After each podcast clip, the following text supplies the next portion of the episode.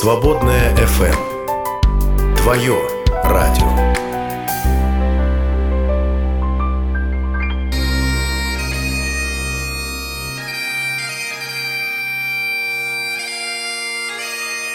Дары реформации.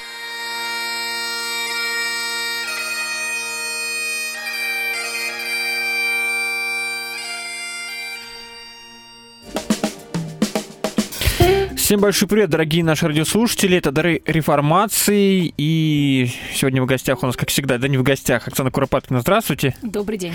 На правах хозяина. Оксана Куропаткина, кандидат культурологии, религиовед. Э, ну, а я Андрей Ребенко, простой смертный ведущий.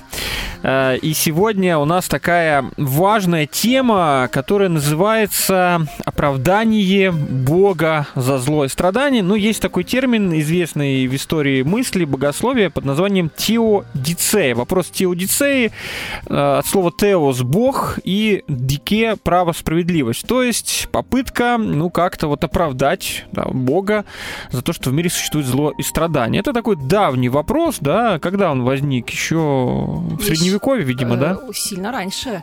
А, оправдание Бога, точнее сказать, божества, было еще в языческом а, мире. ну понятно. Но в христианстве оно появляется практически сразу тоже.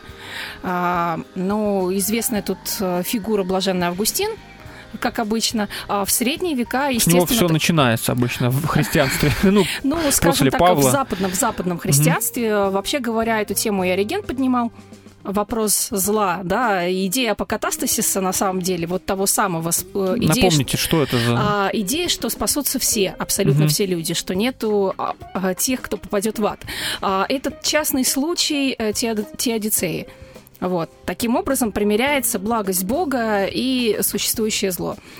А, и, естественно, в эпоху реформации эта тема также активно поднимается. А сам термин, а, тоже хотелось бы напомнить, э, поздний, он появляется в 1710 году. Тот случай, когда мы точно можем указать год и точно можем указать автора. Это Лейбниц. Готфрид Лейбниц. Да, э, знаменитый философ. Э, публика светская его знает прежде всего как философа, но Лейбниц был еще и богословом. Ну, вообще ученым и ученым, да, то есть все это Математик, такой вот, логик, как да. сказать, универсал э, эпохи просвещения. Вот. Человек энциклопедических знаний и разносторонней учености, образованности. То есть он вводит сам термин, да, да это его термин, термин да, и написал его. работу. У него называется работа, так сказать, большая, теодицея, да, да. насколько я помню. А, но сам Готфрид Лейбниц, ну мы к нему вернемся, просто скажем, да, что он протестант. Да. Немец, протестант, лютеранин, да? Да, ну, а, скажем так, э, мне-то кажется, что он ближе к внеконфессиональному угу. богословию. Вот. Но так чисто, что называется, юридически, де юре, э, да. Ну, протести... в протестантизме это нормально, да, быть таким как бы вне. Ну, тем более в эпоху просвещения. Да. Ну, вот возьмем Шлейермахера. Угу. Вообще, по идее-то, он лютеранин, но его богословие сильно выходит за рамки конфессионального лютеранства. Ну, возьмем, ну, как ну, бы, как... Хайдегер тоже как будто бы лютеранин, да, там, ну, какой же там какой в философии, да, да, там ни Лютера, ни, ни, ни Бога, ни Христа нет, но, тем не менее, да, формально... Протестантский богослов, да. скажем так. Да, э, но давайте по порядочку. Все-таки почему вообще возникает эта идея, вернее, этот вопрос, он будоражил умы. Ну, если мы говорим, скажем, о, об античности, то, в принципе, об этом так особо не говорилось, потому что, ну, чего к этим божествам-то? Они вот э, такие, какие есть, и, в общем... Но это нужно было специально пояснять. Да. Древнегреческие трагедии, мне кажется, это даже лучше, чем философия, угу. отражают эту идею. Но там фатализм, да, то есть, ну, есть, что поделаешь. А, а, и Сорян. там главный вопрос, вот, собственно, почему они мне нравятся и почему они мне близки. Трагедии. Да, особенно Софокл а, с царем Эдипом, мне кажется, это просто вершина мысли на эту тему во внехристианском мире, а, там ставится вопрос не о том, откуда это зло взялось. Действительно, вы правы, зло существует, а, ну, есть а, что-то не то в окружающем нас мире, что мы не можем объяснить. И главный фокус не на том, откуда это взялось, почему, зачем и как. Как с этим вот. жить, да? Да, а как с этим жить? И пример царя Эдипа, который, ну, напоминаю тем, кто, может быть, подзабыл или не знает, э, царь Эдип э, выступает долгое время игрушкой судьбы, ему, скажем так, предопределено, что он убьет своего отца, станет отцеубийцей, а, делается все, чтобы этого не произошло, но, как водится, это происходит. Царь э, Идип убивает отца, не узнав его. Это случайная, можно сказать, такая вот случайная ну, драка и, и потом была. с матерью, да? А, и с матерью то же самое, то есть сделано все, чтобы этого не было, но, э, так сказать, обстоятельства сложились таким образом, что он женится, не зная, естественно, что это его мать. А, гнев богов за отцеубийство угу. и за, так сказать, кровесмешение а, постигает город, где живет Эдип. Активно ищут того, кто богов прогневил. Оказывается, что это Эдип. И что делает далее Эдип? Казалось бы, ну, все наводит на мысль о том, что Эдип не виноват. Но очевидно, что с точки зрения справедливости, вот с нашей, по крайней мере, справедливости, ну, он не виноват. Сделано все и им, и другими людьми, чтобы этого не было. То есть это трагическое стечение обстоятельств, за которое Эдип не виноват. А, однако Эдип, а, будучи, ну, действуя в концепции полного детерминизма, естественно, да, он э, делает э, выбор в пользу того, что он ответственен. Да, он не виновен со строгой точки зрения, но он ответственен. И поэтому он ослепляет сам себя. Uh-huh. он не ждет суда богов или суда людей, тем более, что здесь суд, ну, вряд ли был бы какой-то суд уместен. А, но он совершает суд над самим собой. И таким образом в концепции полного, ну, скажем так, предопределения, куда, где вообще не дернешься, а, в концепции судьбы, которая слепо направляет человеческие поступки, Эдип оказывается человеком, который может выбрать хотя бы что-то. Он не может выбрать не совершать преступление, к сожалению, для него, но он может сказать, что а, да, я отвечаю за то, что произошло. И я, я сам себя караю. Да, но я думаю, нашим слушателям, наверное, более известно этот миф, э, поскольку э, Зигмунд Фрейд использовал его для своих рассуждений по поводу либидо, сексуальности, про да, да, комплекс, да. да, вот это все, вот он использует для того, чтобы это нам э, показать, ну, все эти вещи? Я бы посоветовала нашим слушателям просто настоятельно, ну, тем, кто, у кого волнует эти, mm-hmm. волнуют эти вопросы, вопросы происхождения зла и так далее, а, почитать э, царя Эдипа Софокла. Но это не большой объем, то есть да. вы не заскучаете. Вот. Но и... загрустите, скорее всего, потому что да. я, когда читал, я грустил прямо. Так я тоже... Ну, там и Медея тоже, это Софокла Медея или друг... Еврипид? Медея и Еврипид. Ага. Ну, Еврипид в этом плане мне меньше нравится, хотя э, его изображение людей ближе к реальности, к человеческой природе, ну, что далеко не только я заметила. Вот. Но я люблю Софокла, потому что, э, скажем так, образы э, такие мифологические, mm-hmm. вот, но ты узнаешь э, в этом, ну, какую-то возможность для самого себя. Еще на эту же тему, тоже про концепцию детерминизма во внехристианском мире, мне очень нравятся скандинавские, ну, скандинавская мифология с идеей Рагнарёка, то есть времени, как сказать, эпохи, когда э, миру наступает конец, когда светлые божества сражаются с силами тьмы, гарантированно проигрывают. Э, мне, как сказать, очень близка э, эта концепция, которая, в общем, в чем-то пересекается с Софоклом. Э, то есть, э, да, герой не в состоянии э, выбрать свой путь, скажем так. Ну, то есть, если тебе предопределено погибнуть, то ничего тут, как говорится, не поделаешь. Э, и и э, судьба властно правит миром, и от судьбы не уйдешь. А, но ты сохраняешь достоинство, там, божественное, человеческое, выступая на стороне сил света, зная, что ты проиграешь. Вот что-то подобное, а, какой-то вот а, от отголосок э, э, такого же мировоззрения можно видеть в более, наверное, известном э, нашим, слушателям, нашим слушателям произведении «Унесенный ветром». Вот. Кто-то, может быть, книгу читал, кто-то классический голливудский фильм смотрел. А когда один из действующих героев такой, э, казалось бы, циник, который прекрасно понимает, что гражданская война между севером и югом, мы ее как тоже, кстати... звали? Я вот фильм смотрел. Ред Батлер. Ред Батлер, Вот. А, он все прекрасно понимает с самого начала, он прекрасно понимает, понимает, что юг обречен. И вот в тот самый момент, когда обреченность юга очевидна даже не здравомыслящим людям, он вдруг уходит на войну. А, и объясняет это тем, что э, мы, южане, просто не можем не выступить на стороне проигравшего дела. Вот такая, мол, наша сентиментальность дурацкая. Ну, вот так. Мы не можем. Э, кто знает, а может быть, говорит Ред Батлер, это все потому, что мне стыдно. И вот этот э, циник, э, скептик, э, такой вот э, здравомыслящий прожигатель жизни... Кто наживается э, фактически на войне, да, да, вроде. успешный делец угу. вдруг уходит на войну. угу. зная, очевидно, что юг проиграет. Ну вот э, как-то так. Ну, давайте тогда немножко вот опять-таки у нас такой широкий охват. Мы сегодня сейчас уже Лейбница вспомнили, и Софокла, и, и, Фрейда, и Митчелл, да. Ну, в общем, давайте вернемся к этим вот э, истокам языческим, да. Обычно мы говорим о Древней Греции, как колыбели европейской цивилизации, то мне кажется, что это вот идеевский фатализм, она больше воплотилась в стоицизме, да, в большей части, ну, да, что вот степени, судьба да. предрешено, не надо там особо дергаться, надо вот принимать как есть. А если говорить о Сократе, Платоне, как раз вот я сейчас так э, вспоминаю этих ребят, э, поскольку лекции готовлю, то как раз Платон тот, кто попытался выйти за пределы вот этой мифологии, да, и усомниться вообще, а правда ли вообще то, что вот написано в мифах? Что-то такие за боги, да, что-то за благо, если оно все у богов-то нет э, согласованности какой-то. Ну, Поэтому, и боги не есть да, выводится блага. идея блага, да, как некого чего-то целостного и единого, да, в центре центре всего находящегося. И человек все-таки обретает хоть какую-то только свободы, да, у, у Платона, у, у Аристотеля. И, наверное, здесь уже как раз возникают какие-то, могут вопросы к богам. Это что такое происходит, ребята? Что-то не то, да?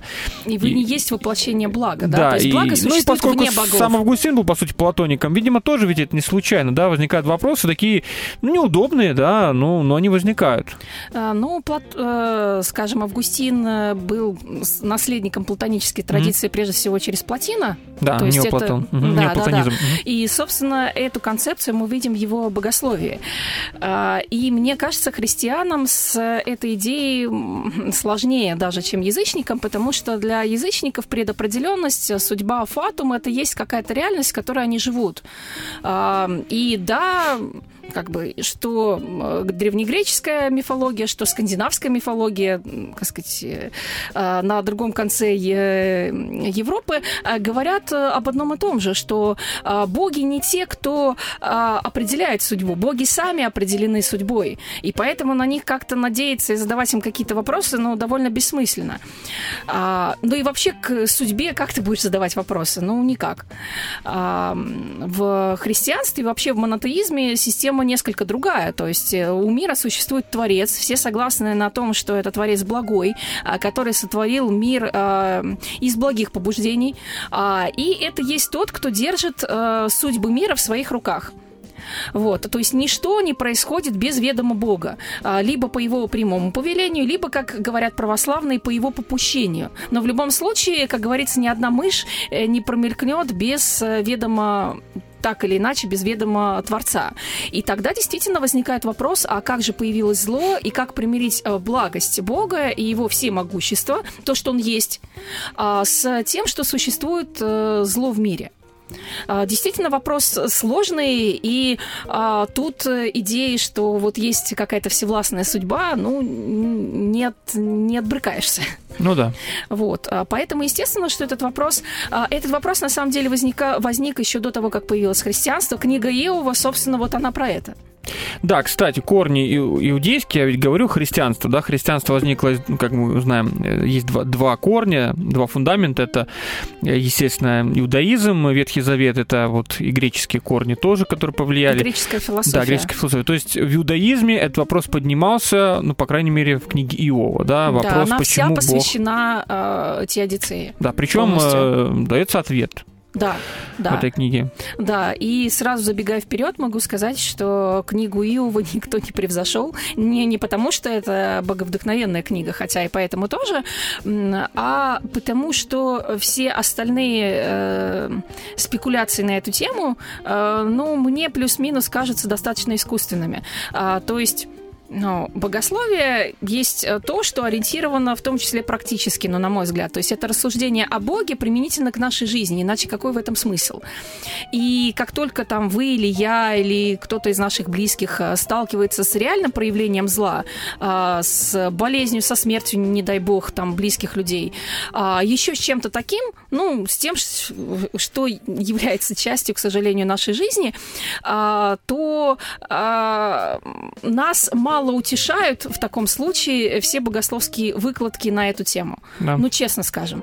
Я, например... Э, Как-то с... все забывается моментально. Вот именно. Я с детства, ну, так жизнь сложилась, а, ходила вместе с мамой в Институт медицинской радиологии у нас в Обнинске, а, где лежали а, онкологически больные, в том числе и дети.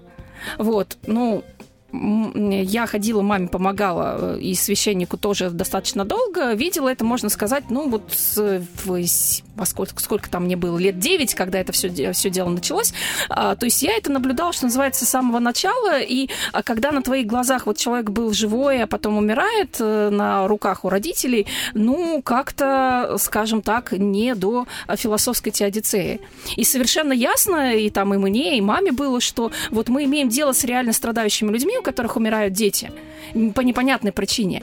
И нужно как-то помочь этим родителям как-то их поддержать, сказать какие-то нужные, важные слова, не пустые.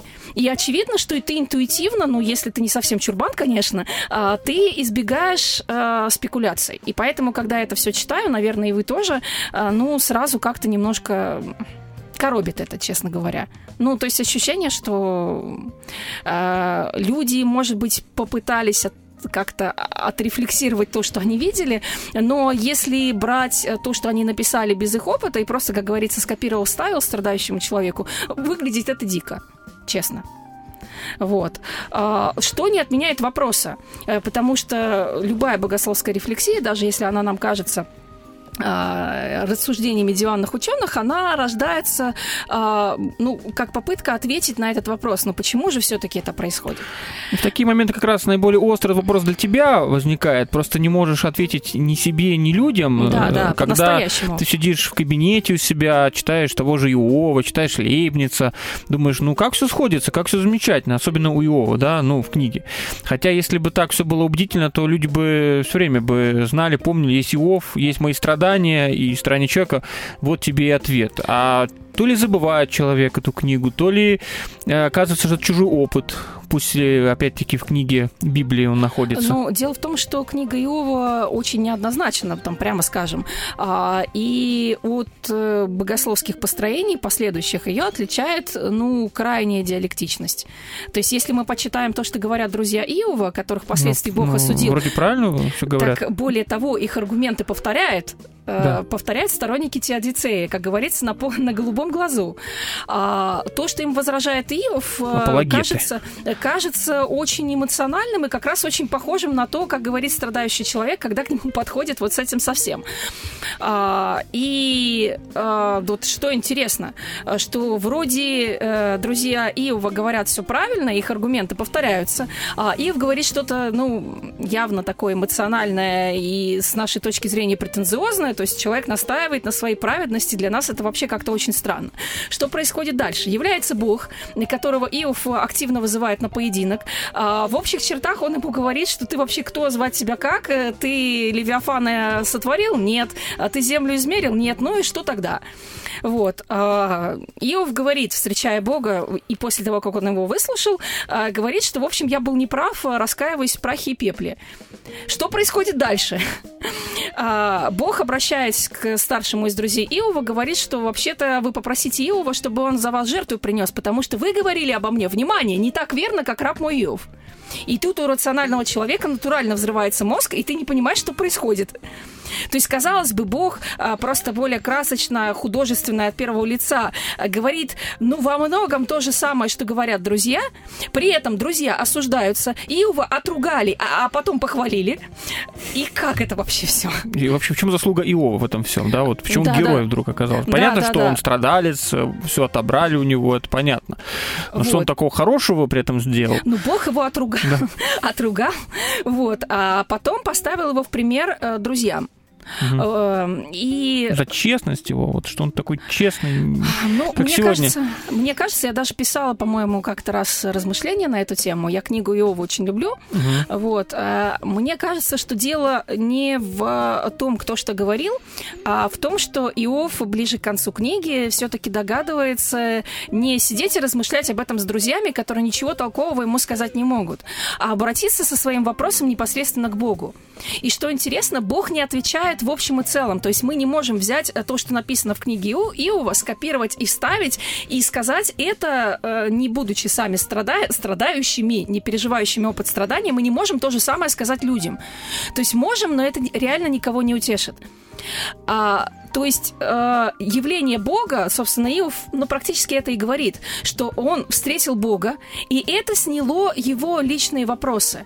Э, Бог снял вопросы не тем, что он Иову объяснил все четко и понятно, вот, э, разложил, э, составил хорошую богословскую систему, а тем, что он с ним просто поговорил.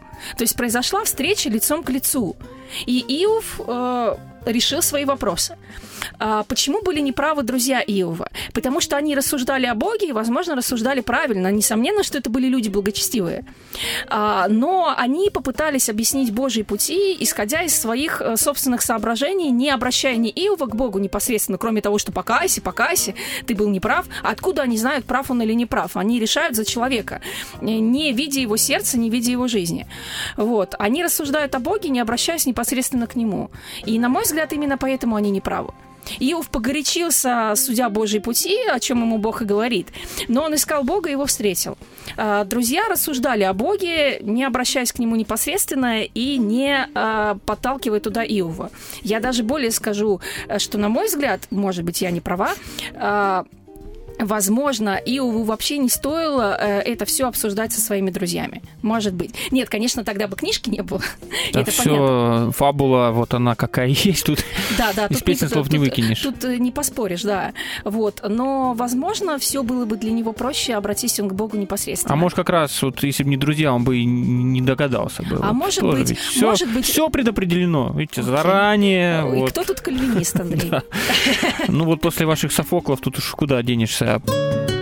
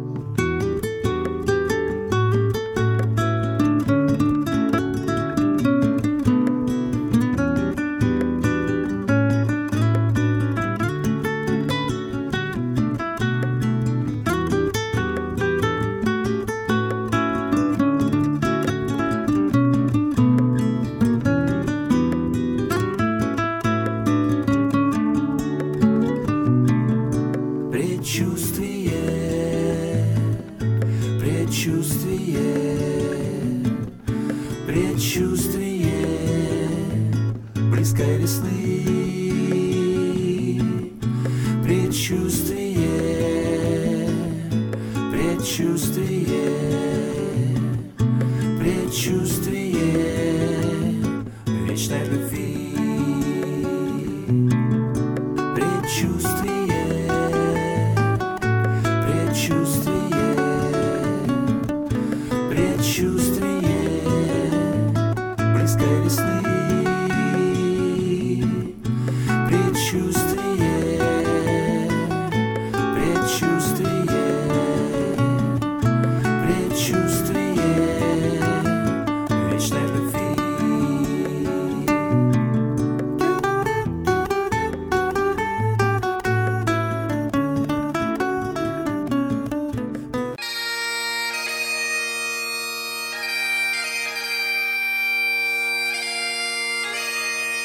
Дары реформации.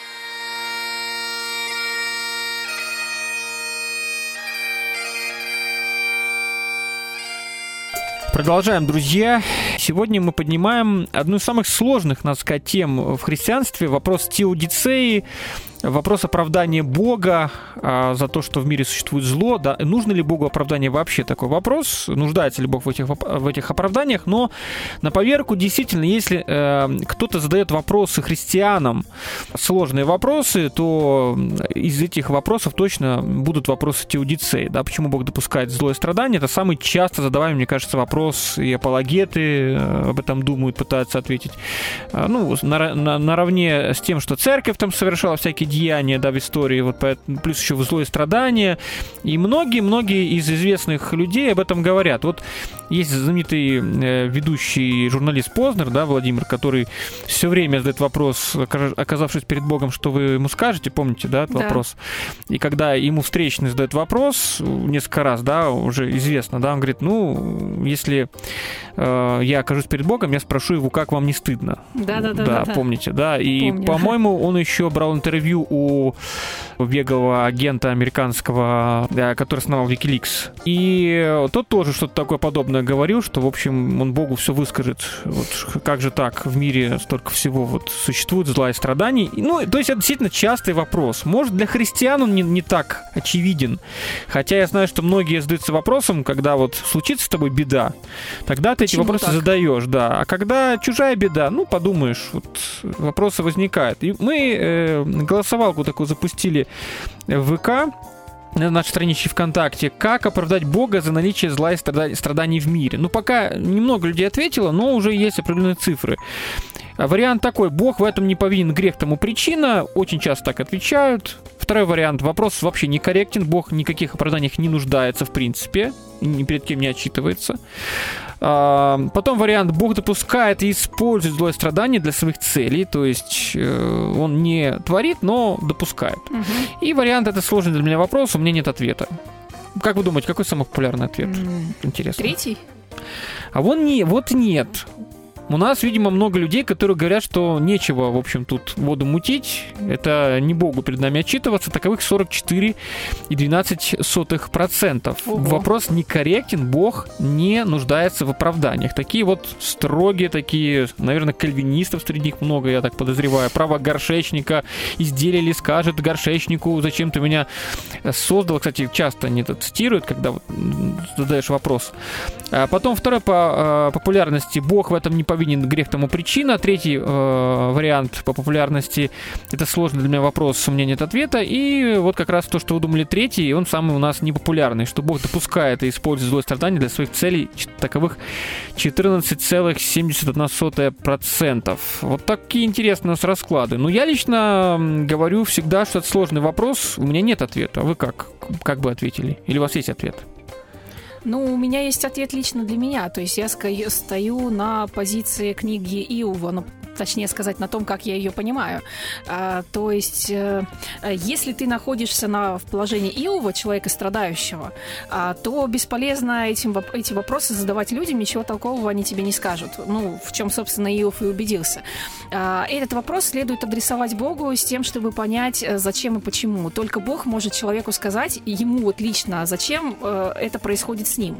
Если ты находишься не на позиции Иова, а на позиции его друзей, короче говоря, внешних людей, то а, э, нужно э, поменьше людям проповедовать и говорить каких-то пустых, ненужных слов, потому что они только, ну, ранят, обижают и ничего хорошего не делают. А, и стараться, ну, насколько возможно, э, подвести человека, ну, если он верующий, там, дай бог, а, к тому, чтобы он с этим вопросом обратился к Богу. Стараться понять Божий путь именно в его жизни, зачем это нужно. То есть универсального ответа нет как такового, Нет, да? У нет. каждого будет свой ответ. Я думаю, или, что так. Или не будет. Я думаю, что так. То есть э, э, недаром книга Иова универсальный ответ не дает. Она скорее подводит к, ну, как сказать, к общему принципу, э, что с этим вопросом нужно обращаться к Богу. Когда ты о нем судишь, ты, как правило, получаешь осуждение. Вот. А, Но если ты к нему обращаешься, ты более прав, чем человек, который о нем рассуждает от своей головы и своего благополучия, как произошло с друзьями Иова. Ты как бы ответили Так, ну из я так четырех вариантов? а, я бы ответила, я близ- близка скорее к третьему, в общем и Что целом. Бог допускает. Да, думаю, что так. Видите ли, опять-таки вопрос, когда мы сами не пережили, то как- какую-то утрату, да, или какую-то, какие-то серьезные страдания, то это все, конечно, на уровне скорее какой-то теории, да, и плюс, когда ты попадаешь в такие места, вот вы говорили про э, это, что у нас хоспис, да, был? А, ну, не хоспис, з- э, это больница, ну скорее, да, ну... больница. Но там и умирающие дети тоже проезжали. Ну вот, да. И я попал однажды в интернат, где были дети с патологиями разными. Это был действительно удар серьезный так вот э, для, для, для веры, потому что одно дело, когда ты, ну, понимаешь, есть эти страдающие люди, да, где-то голодающие дети там в Африке, да, всегда мы об этом вспоминаем, когда надо или когда не надо. А тут ты видишь, э, там, ну, были уроды, инвалиды, там, зайчьи губы всякие, там Мгм. какие-то синдром Дауна, ну, просто вот как, как вот на подбор. Заходишь в палату, просто, ну, тебя просто начинает трясти, да, и, и в этот момент у меня нет ответа, и я вспоминаю это свое состояние, эту историю, и я могу сказать, что у меня нет ответа. И когда люди пытаются, это сразу, ну, понимаешь, это, это все грех родителей, ну, теоретически ты понимаешь, да, но почему вот эти не- невинные дети, более того, что они страдают, они уже наказаны, вы понимаете, что в интернате, да, воспитатели как к ним относятся, потому что они их раздражают, Увы. они над ними издеваются, и об этом все знают, и никто ничего не может с этим поделать. Мы приносим подарки, они сразу себе забирают, Э, ну и, в общем, в таком плане. И этого в мире, понятное дело, полно, да, это мы в 21 веке-то живем, а что было в прочие века, что-то еще, как говорится, цветочки. Еще сложнее. Поэтому вот я для себя не могу вот такого ответа найти универсального. Где-то, может, субъективно мы можем для себя что-то объяснять. И то до поры до времени, пока не случится что-то новое, да, новая ну, беда. я поэтому и говорю, что универсальных ответов в этом случае лучше избегать, а, ну, потому что, скорее всего, их нет. А Что там интернаты? Хотя, ну, я понимаю, о чем вы говорите, я же тоже с этим сталкивалась и тоже это видела. Но еще одна сторона жизни – детские дома, где, казалось бы, ну, присутствуют относительно более-менее здоровые люди. А, Тоже знаю это, что называется, не понаслышке, потому что а, тоже, ну, как сказать, через маму а, хорошо знаю, что там происходит. И вообще для меня близка эта тема. Тоже смотришь на а, жизни, на кучу искалеченных э, жизней и на то, как действительно страдают э, дети, которые, в общем, в этом не виноваты. Смотришь на то, что сделать с ними детский дом, вот, который, какой бы он там ни будь, а, сколько бы денег в него не вкладывали, а все равно это не семья, и все равно это ну, глубоко порочное учреждение, Ну, опять-таки, скажем. 21 век, это еще, опять-таки, да, Опять же, вспоминаем да, конечно. Достоевского, да, и бунт Ивана Карамазова, слезу ребенка, эту всю историю, да, где там Да, собак э, натравливали на детей, они разрыв- разрывали детей на части, да, то есть мы понимаем, что времена тоже меняются, да, мы живем, живем еще в прекрасное время. Да, еще относительно вегетарианское, и то смотришь на это и понимаешь, что э, несмотря на то, что все стало как-то более благо- благообразным, а уровень человеческих страданий на самом деле остался таким же. Ну и вот просто когда ты это видишь э, в реальности, а не на практике, а, ты понимаешь, э, насколько тут э, не работают э, книжки и концепции. Ну то Ну есть вот- вы не скажете это э, страдающему человеку. Вот смотрите, вот, во-первых, я напомню все-таки цитату из «Братьев Карамазовых». Ну, она, я дословно не помню, да, что слеза ребенка не стоит гармонии и счастья всего человечества, да, то есть можем выстроить суперобщество, где все будет замечательно, у нас будут театры, культурная программа, да, духовная, церкви будут. Но если хоть одна слезинка ребенка проливается, то это все того не стоит, да.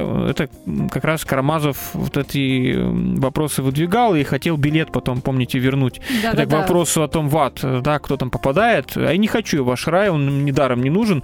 Билет могу на входе отдать. Это Мгм. вот э, Да-да-да. карамазовская идея. И, в принципе, когда читаешь, и когда читаешь при этом вот эти описания, то ну, понимаешь человека, да. А, и эти вопросы до сих пор многие, многие задают. А вот попытка э, попсовых таких ответов, которые уже заезжены 150 раз и которые уже не работают, а человек все равно к ним возвращается. Но раз знаете, вот даже вот когда ты человек говоришь, я сам не знаю, человек скажет, о, он готов даже как-то вот с тобой поговорить на эту тему. Э, недавно тоже м, выходило интервью, есть протерей Алексей Уминский. Да, знаю. Вот. э, И он там как раз рассказывал, он тоже ходит в хоспис, где дет- детки э, с онкологией фактически умирают. И он говорит, что, а вот что вы им говорите? Вот вы приходите, что вы можете им сказать? Говорит, а я не знаю, что им сказать. У меня нет ответов. Я просто с ними общаюсь, просто говорю, просто вот пытаюсь. Потому что невозможно что-то сказать вот этому человеку, объяснить, а почему, зачем. Даже вот такие, казалось бы, духовно вроде люди и подкованные, и грамотные, и морально, и как угодно, они даже не находятся, что сказать иной раз. Ну а что, что поделаешь? Мне кажется, что вопрос э, зла и его присутствия относится к категории вопросов, на которые мы окончательных ответов, э, к сожалению, не Вечные знаем. вопросы, так Да, называемые. да, да. И поэтому я и говорю, что я, например, для себя сосредоточена скорее не на этом вопросе, а на том, что делать, как жить с этим. Ну, давайте, поскольку можно бесконечно об этом говорить, и все-таки у нас э, не совсем такая апологетическая программа, мы хотим понять, а как в истории это все разворачивались, эти идеи, э, попытки оправдать Бога, как это потом воплотилось и реализовалось в протестантизме, как как дошло дело, да, опять-таки мы говорили об Августине, средневековая философия богословия, эти вопросы поднимались, но потом они как-то вернулись, да, Но в эпоху Ну, они же, никуда, они же никуда не делись. С новой, с А, новой силой Да, какой-то. блаженный Августин, э, будучи неоплатоником а, и э, будучи человеком, который не понаслышке знал, что такое манихейство, то есть представление о том, что мир четко делится на там злого бога, доброго бога, ну, более-менее, кстати, логичная концепция, концепция, да. А, Он объясняет наличие зла таким образом, что а, печать добра присутствует всегда и везде. А зло не имеет сущности. В этом, кстати, блаженный Августин вполне согласен с восточной традицией, которая отказывает злу в онтологической сущности. А зло это Восточная прореха. это какая традиция? А, православная, А, скажем так, восточно-христианская. ну это сейчас, тогда и не было еще. Ну как, нет, почему? Был христианский Восток, был христианский Запад, просто они не Ну, были единый, разделены. да. Вот. Но они уже Но уже шли- были разные тенденции. Да, да, да, шли разными путями. Вот. А, и, соответственно, зло не имеет онтологической сущности. Зло есть искажение добра. Пар- А, Паразит на теле добра. Типа того, да. И, соответственно, мир а, представляет собой такую иерархическую систему а, от низшего к высшему, куда, собственно, активно призывается человек к бесконечному восхождению по этим ступеням, к единому, как сказал Плати- как говорил Платин, к, к Богу, как э, говорят э, христианские авторы неоплатоники. А, Соответственно, присутствие зла есть, э, ну, такой неизбежный элемент, когда мы проходим а, вот эти самые ниши э, пути. Ну, что поделаешь, невозможно добиться совершенства сразу. То есть зло здесь понимается как некое несовершенство. Ну, примерно как а, вы пришли...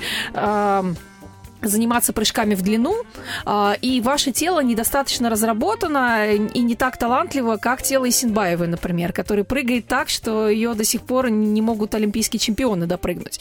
А, Тот факт, что вы не прыгаете, как Исинбаева, говорит э, о том, что ваше тело еще несовершенно, оно вас ограничивает. Я думаю, что никогда не достигнем. Ну, я недаром привела этот Да. пример, э, потому что есть э, высокие степени, да, до которых вы можете, ваших ресурсов может не хватить, но вы все всегда на них ориентируетесь. Ну, как на некий идеал, к которому вы стремитесь. как раз, знаете, хороший образ именно планка, да, Планка, высокая да. планка, а там Да. реально планка у Синбаева, потому что она прыгает с шестом в высоту и вот перепрыгивает через планку. Прям О чем мы- о чем- удачный об- образ. Так я недаром Мгм. его и привела, что без этой планки у вас просто ничего не получится. Вы не можете смириться а, с наличным состоянием э, вещей. И в школе вы пришли в спорт, э, который всегда требует достижений, даже если он э, не профессиональный. Все равно вы равняетесь, э, как говорится, на великих.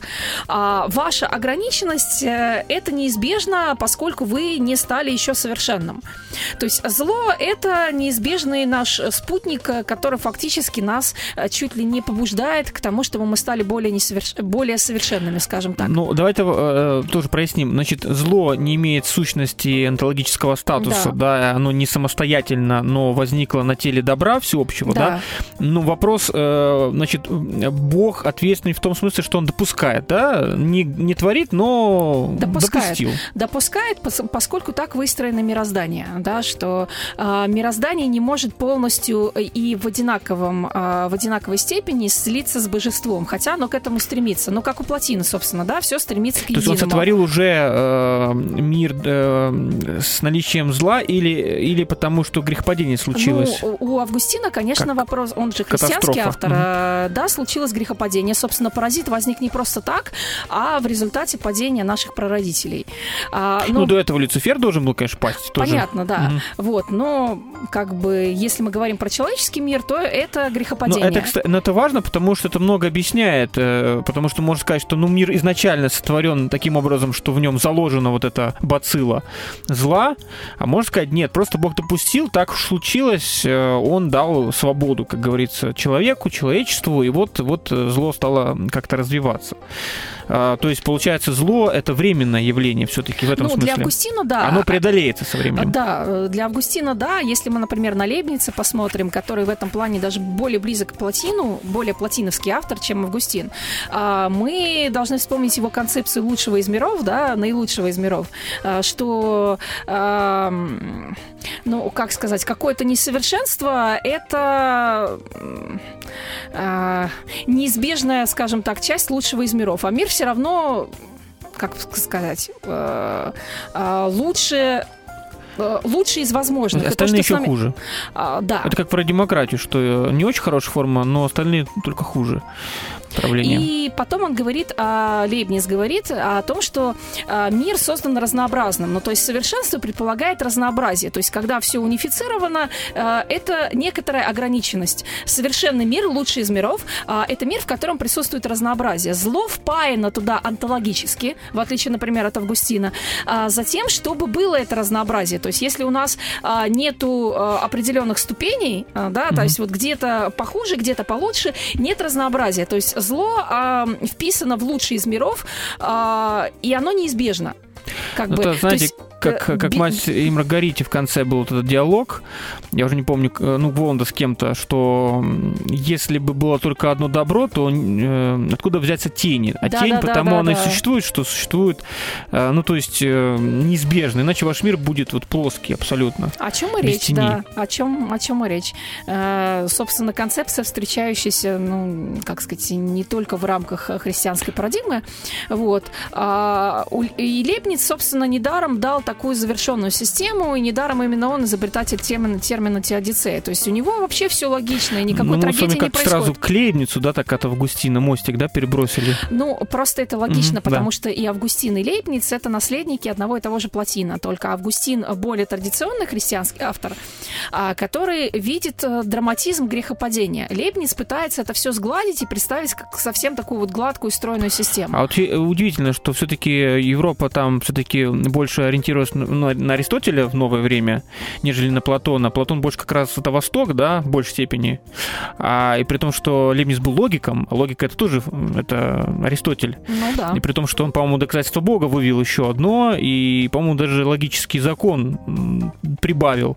А при этом как-то он еще с Платоном и неоплатонизмом С Платином. дружил. Ну, Пла- С- ну, с Платином, Ну, да. То есть, понятно. получается, он наследник э, его традиции, который а, его вывел, ну, так сказать, в более таком э, чистом виде, чем блаженный Августин, э, который видит в происходящем драму. Э, вообще христианская парадигма предполагает драму. Э, собственно, без грехопадения нету христианской фабулы. То есть Мгм. непонятно, зачем тогда нужно Завязка искупление. Да, да, да, да, да. Вот. э, То есть э, это обязательное явление, и и грех и зло здесь понимаются как трагедия, а который зачем-то, ну вот как бы сказать, в результате выбора наших прародителей э, возникла и которое необходимо а, преодолеть. То есть э, теодицея блаженного Августина, она все-таки, будучи заимствована у Платина, строится на христианских э, основах. Вот, что зло есть, но оно временно, оно носит временный характер, и, соответственно, оно будет преодолено. У нас все временно, и наши разговоры временные. Есть время для тоже небольших передышек. О боли своей спо- по- споет Геша. Ну и мы продолжим, будем уже подводить итоги. Ярче солнца горит Разлитая кровь А серебро твоих слез Цена за любовь Теперь есть чем платить. На разбитых мостах. Все стерпеть, всех простить. Победить смерть и страх. Боль, боль твоя. Порванные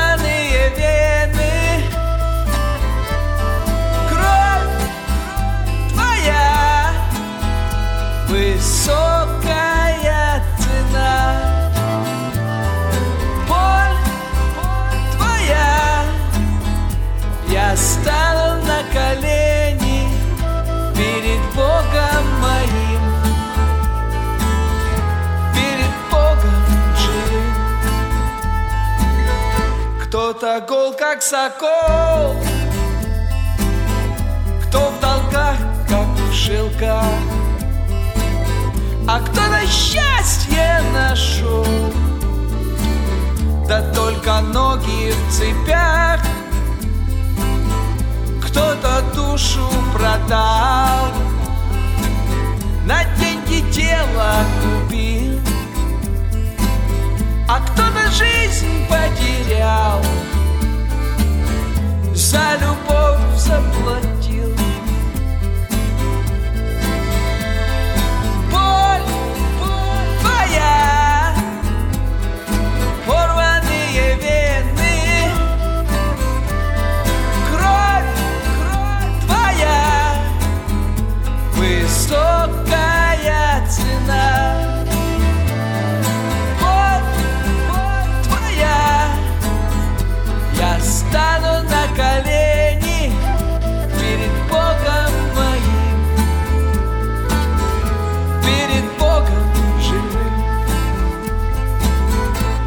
Тяжело умирать на позорном кресте, когда враги так близки, а друзья вдалеке. Наготу не закрою пробитая ладонь. Толпа смеется и chacarito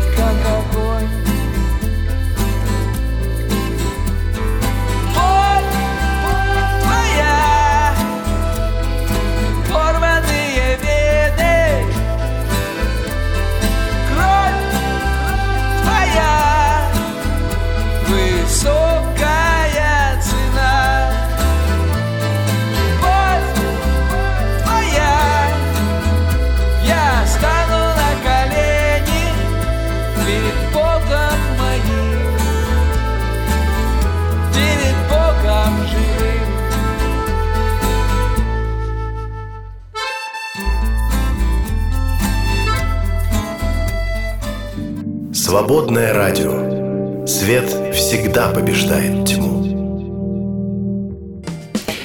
Продолжаем дары реформации. С нами Оксана Куропаткина. Здравствуйте. Добрый день. Еще раз кандидат культурологии, я Андрей Ребенко, и сегодня мы поднимаем один из важных и сложных вопросов э, христианства, да не только, это вопрос теодицеи, это оправдание Бога или попытка оправдать Бога за то, что в мире присутствует, существует зло и страдания. Коль скоро Бог всемогущий, коль скоро Бог автор всего, то возникает вопрос, а почему, собственно, зло и страдания существует? Бог мог, ну, если бы не сотворить, а возникло, то устранить, да, моментально. Но почему-то этого не происходит. А, есть вот э, комментарий, э, пишет нам Саша, так понимаю, из Израиля. Вопрос добра и зла для человека всегда будет открытым, потому что человек всегда все мерит своими категориями, а это вопрос в компетенции Всевышнего. И слезы и страдания не всегда зло, ровно как и радость не признак добра при определенных обстоятельствах, ибо есть то, кто радуется, есть те, кто радуется злому. Вот такие интересные мысли. Что вы скажете? Ну, в общем, так и есть э, такой типично моноте- монотеистический взгляд на Мгм. реальность. А, Да, действительно, мы мерим все своим, ну, своими представлениями, и зачастую это э, касается не только каких-то реально серьезных э, жизненных потрясений, а даже когда у нас возникают какие-то неприятности в жизни, ну, как Геша поет, да, то это не получил то, что ты хотел. Если для тебя это очень важно. А Мы сразу, у нас э, мир э, от боли сужается, и мы бегаем и задаем себе один и тот же эмоциональный вопрос, но почему не получилось? Иногда включаем разум и думаем, а как добиться того, чего мы хотим. А, По сути, мы уп- упираемся в одну и ту же точку, э, пытаемся предпринимать какие-то действия, у нас ничего не получается, э, и не видим, а, как сказать, ну, всей мозаики жизни, не пытаемся ее увидеть. То есть почему это не получилось? А Почему это не получилось сейчас? А, Что может произойти из, моей неудачи? Вот, ну, например, мой опыт, э, как бы из своего опыта могу сказать, э, да, что а, у меня такое бывает. Э, Я, правда, пытаюсь себя всячески из этого вытащить на попытку подумать, зачем это нужно. А, И действительно, через какое-то время а, ты понимаешь, а, зачем и к чему это было, почему не получилось, а, почему тут тебе сердце разбили, там тебе сердце разбили, зачем это, э, зачем это было нужно там тебе, окружающим и так далее. Но в момент, когда это происходит, да, тут, что греха таить, э, очень сильно накрывает, э, и ты э, задаешь себе вопрос э, риторический, ну почему и зачем? Вот. Но Увы, бывает это так- человеческое. Бывает такое, что ты проходит лет 10-20, не понимаешь, почему это было, для чего. Бывает, Я да. говорю про серьезно, не какие-то вещи захотел, там, хотелки всякие, а серьезные экзистенциальные вопросы, потери друзей, там, понятно, какие-то истории влюбленности и так далее, да, то, что, ну, какие-то такие случаи, когда вот действительно большие последствия, да, в дальнейшем имеют место в жизни, э, за что-то приходится стыдиться, может даже, и почему это происходит, иногда и мы на протяжении всей жизни ответа не находим, может, быть, только да. и говорим, ну вот когда, когда к Богу уже туда попаду, тогда и спрошу, да, почему это было. Вот Ну, поэтому бывает, да. есть неотвеченные вопросы, не знаю, может, у не у всех, я знаю, есть люди, у которых все в жизни хорошо, у которых все понятно, все разложено по полочкам, и никаких проблем нет. Это может какие-то вот мы здесь, знаете, такие на неврозе там живем, все время что-то нам не то, все не так. А, Но спасибо тоже за комментарий, за мнение. Ну, сегодня мы так вот э, скорее в общем говорим на эту тему, делимся своими мыслями. Наверное, мы в следующий раз более подробно поговорим уже, как это в истории все разворачивалось, да? И протестантизм, кстати, в этом плане очень интересен, ранний протестантизм, а, потому что э, там рассуждения о, как, о, о благости Бога и о, порочности человека, они все-таки во многом из личного опыта. Из личного опыта там, и Лютера, и Кальвина, и из их опыта как душепопечителей. То есть, э, э, ну, такое не кабинетное, не, дива, не кабинетное, не диванное богословие, оно обычно от- отличается большой диалектичностью и, соответственно, какой-то приближенностью к жизни. Ну и диванных тоже было достаточно А всяких. диванные, диванные были потом. А, Мгм. то есть э, последователи, да, э, э, компенсируя недостаток э, систематичности у Лютера, ну, вечная с ним проблема, а, не, как сказать, слишком большую диалектичность Кальвина, а, попытались их идеи сложить в единую систему и зашли в этом плане сильно дальше, чем отцы реформации, которые все-таки оставляли простор, а, как и в книге Иова, для конечного суждения Бога по каким-то вопросам. Вот. э, Ну, тоже поговорим о том, почему, в принципе, человеческой природе свойственно э, не оставлять неотвеченных вопросов, да, то есть мы ругаемся, с одной стороны, на то, что вот какие-то ответы заезженные, и слишком как-то все гладко и хорошо, а с реальностью это не дружит, а с другой стороны, зачастую сами и требуем, чтобы нам дали готовые ответы. Ну, это как раз э, фишка протестантизма, где все должно быть разложено по полочкам. Это самая рациональная такая ветвь христианства, где все должно быть четко, Логично. логично, никакой тебе там парадоксов каких-то, э, каких-то противоречий. И поэтому э, вопрос-то острый и в, и в протестантизме возникает, потому что, во-первых, эпоха гуманизма приходит, гума- гуманизм вообще как таковой. Все-таки средневековье, при том, что люди верующие были, но это была эпоха теоцентризма, там Бог всем правит, а человек это винтик какой-то, да, система. А Мгм. здесь уже личность появляется. Ну, она была, понятно, но здесь уже с новой силой о ней говорится. Гуманное отношение, поэтому Бог должен быть гуманистом, раз уж люди дошли до гуманизма. А раз нет этого гуманизма со стороны Бога, так к нему и вопросы возникают. Еще и личность э, растет, да, как, как ценность личности вырастает. А Плюс еще нужно по полочкам разлож- разложить. Плюс эпоха Вот, просвещения, да. которая ставит разум э, впереди планеты всей, разум не терпит парадоксов. Надо разумно все, конечно, разумно все объяснить. И вот и получается, буксуем. Вот, вот буксуем уже, уже который век с тех пор, никак не можем дойти до какой-то точки, э, до какого-то объяснения, которое всех бы удовлетворило, да, что более-менее хотя бы, да. Ну вот, вот так, получается, и живем. Причем здесь вот два вектора, мы же об этом говорили, э, когда мы говорили об этом фатализме Древней Греции, и, видимо, тоже Августин это перенимает, да, эту тен- тенденцию, интенцию, да, к фатализму, к предопределению. Начинает это в христианство привносить, потом оно с новой силой уже раскручивается у Кальвина в кальвинизме, да. И у Лютера тоже, И у кстати Лютера сказать. Они же вначале, все да. августиновцы. Да. Ну, Кальвин это усугубил, как, как обычно. Э, И при этом есть вектор второй, наоборот, гуманистический в протестантизме, где у человека есть свобода, э, такая, что не снится ни католикам, ни, ни православным, потому что ты читаешь Писание, сам можешь интерпретировать, у тебя личные отношения с Богом выстраиваются, посредники тебе особо не нужны, нет авторитетов, кроме Библии. Вот, и, вот тебе и свобода, вот тебе и выбирай. Церковь тебе на любой вкус и риск там, Ну и, да, и да. ты сам можешь церковь основать, никто тебе не мешает, и поэтому тысячи течений возникает. Опять-таки, в общем, множество вопросов здесь тоже. Ну, поэтому возникает. протестантизм очень парадоксален. Он а, возник у людей... Хотя не кот- любят парадоксов. Ну, он возник терпит. благодаря людям, которые жили на парадоксах. Но там и, и Лютер, и Кальвин э, явно были мыслителями парадоксальными и диалектическими. А с другой стороны, да, другая тенденция – это попытка все пригладить, объяснить, выстроить стройную систему, а потом бах, и опять парадокс. История с Карлом Бартом, например, очень характерна. То есть вот сколько, несколько веков до этого пытались э, сложить какую-то вот красивую систему, приходит Карл Барт э, и Всё опять рушит. все рушит. Причем да, будучи да. кальвинистом, по сути, Ну, реформатом. Но да. такой кальвинист, что да. Но, тем не менее, он фактически... Лучше врага это такой вот друг. Да. Вот, а, но при этом он привносит вот ту самую интенцию реформации в это во все. И крушит и разбивает э, либеральный гуманистический протестантизм. Вот, пожалуйста. А, То есть вы Ну и правильно... фундаменталистам достается тоже таким вот, по сути, он, Именно он потому, такой что между. Барт э, понимает парадокс. Точно Мгм. так же, как Кальвин, Лютер и некоторые Диалект. другие. А я не понимаю, а почему Кальвин вы считаете парадокс? По-моему, как раз он пытается Нет, рационализировать нет. предельно, все разложить, и Нет, кто, он- как, нет. кто как не он. Нет, это его ученики. Э, Сам Кальвин э, постоянно оставляет, как и Лютер, э, вопросы неотвеченными. Он не разъясняет подробно, как именно складывается предопределение. И это задача его учеников. То есть, а когда оно было, зачем оно было, от чего оно было. А Кальвин очень четко говорит, что ответов на эти вопросы он не дает и даже нечестиво эти вопросы задавать. Он в этом плане как Софокл. То есть он принимает тот факт, что оно есть, И он э, пытается объяснить, что с этим делать.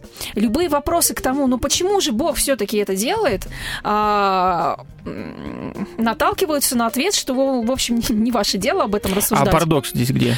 Ну, э, как сказать, ну, во-первых, э, он не... То, что он не э, объясняет, это не означает, что здесь... э, он оставляет место тайне а, для ну, начала. Это раз. Просто и не- два, и два. Он говорит о том, что с одной стороны существует предопределение, а с другой стороны существует ответственность человека. Вот как хочешь, так и понимай. То есть человек не может не творить зла, поскольку его природа падшая. И в то же время полная ответственность за то, что он делает, лежит на человеке. Человек, с одной стороны, не является игрушкой э, бытия, но, как, например, у Софокл в этом плане более логичен. Вот. И типа Но игрушка. отсутствие так логики это еще не совсем парадокс, как по мне. Это Просто намеренно так сделано, и Кальвин подчеркивает парадоксальность э, этого вопроса, да, то есть с одной стороны ты э, не можешь не творить зло, а с другой стороны ты за это зло полностью отвечаешь. Э, Бог не отвечает за твое зло, Э, отвечаешь только ты. Вот так. И он намеренно говорит, что это парадокс. И попытка его объяснить логически с точки зрения Кальвина, это попытка вторгнуться в те области, которые не подвластны нашему уму. А, просто собственно, уход от ответа, как по мне. это не уход от ответа, это парадокс. Поскольку его нет. Ну так э, вы просто Кальвина не любите, поэтому и Не придираетесь. люблю, да. Вот. э, Но он оставляет место тайне, открытым вопросом. И говорит, что что-то мы, ну, не можем мы сложить это все в единую систему. Мы должны смириться с тем, что вот оно так есть, и должны как-то действовать сообразно э, этой реальности. Ученики Кальвина как раз с, этой, с этим не смирились, смирились точно так же, как и ученики Лютера. Они попытались как раз все логично объяснить и разложить все по Мне кажется, этот вопрос я ни у кого ответ не нашел. Вот именно почему Бог при этом требует ответственности. Вот. Ну, ладно, может, вы об этом что-то знаете больше, чем я. Поговорим, поговорим. да. Я думаю, что к предопределению нам еще придется вернуться. Спасибо э, вам, Оксана, за интересную сегодня беседу. Она такая эмоциональная, такая, может, не такая информативная, но, мне кажется, важное такое начало. А мы еще подробнее об этом поговорим, как оно в истории все разворачивалось. И о Лейбнице подробнее поговорим, и о тех, кто были до и после него. Спасибо вам, друзья, тоже, что были с нами. Всего доброго. До свидания. До свидания. Свободная FM. Твое радио.